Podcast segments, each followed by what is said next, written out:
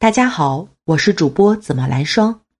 今天我们讲的故事是上古时期炎黄与蚩尤的战斗，竟然是为了盐。盐在我国从上古时期到封建社会，可以说都是非常重要的物资。它不仅是烹饪的调味品，在各个方面都有着极其重要的作用。甚至上古时期的炎黄二帝。与蚩尤之间的大乱斗，其根本目的也是为了争夺盐的归属权。鲜为人知，或者说长期被大陆学者和读者忽视的是，盐在整个中华文明的形成和发展进程中的关键作用。盐，在中国古人的眼里是无所不能的天藏之物。不只是形成了丰富多元的盐文化，而且为其注入了中国的基因。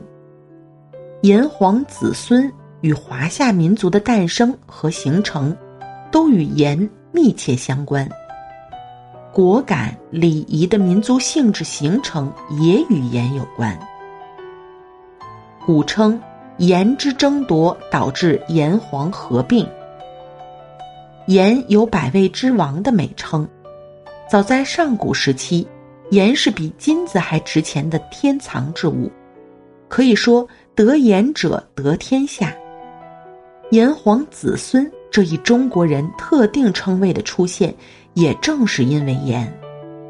因此，对盐的争夺导致炎黄合并，并且在此基础上出现了华夏民族。炎帝和黄帝本是两个原始部落的首领。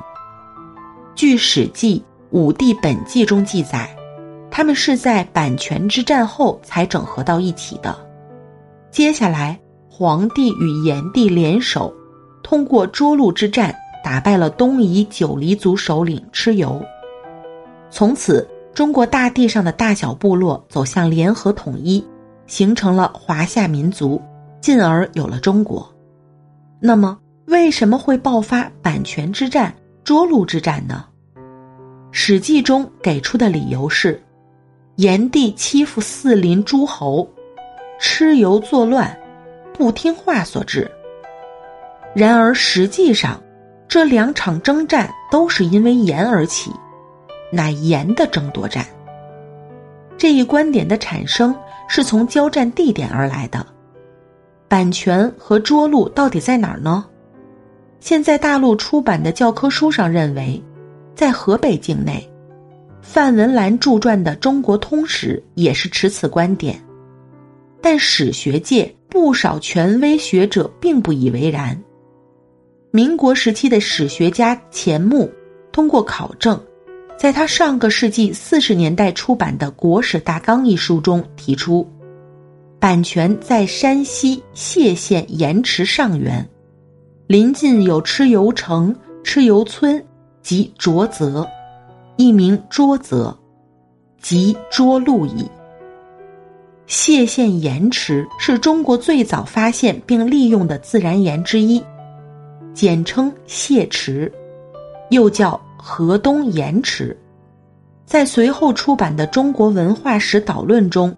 钱穆进一步提出，谢县盐池成为古代中国中原各部族共同争夺的一个目标，因此，占到盐池的便表示他有各部族共同领袖的资格。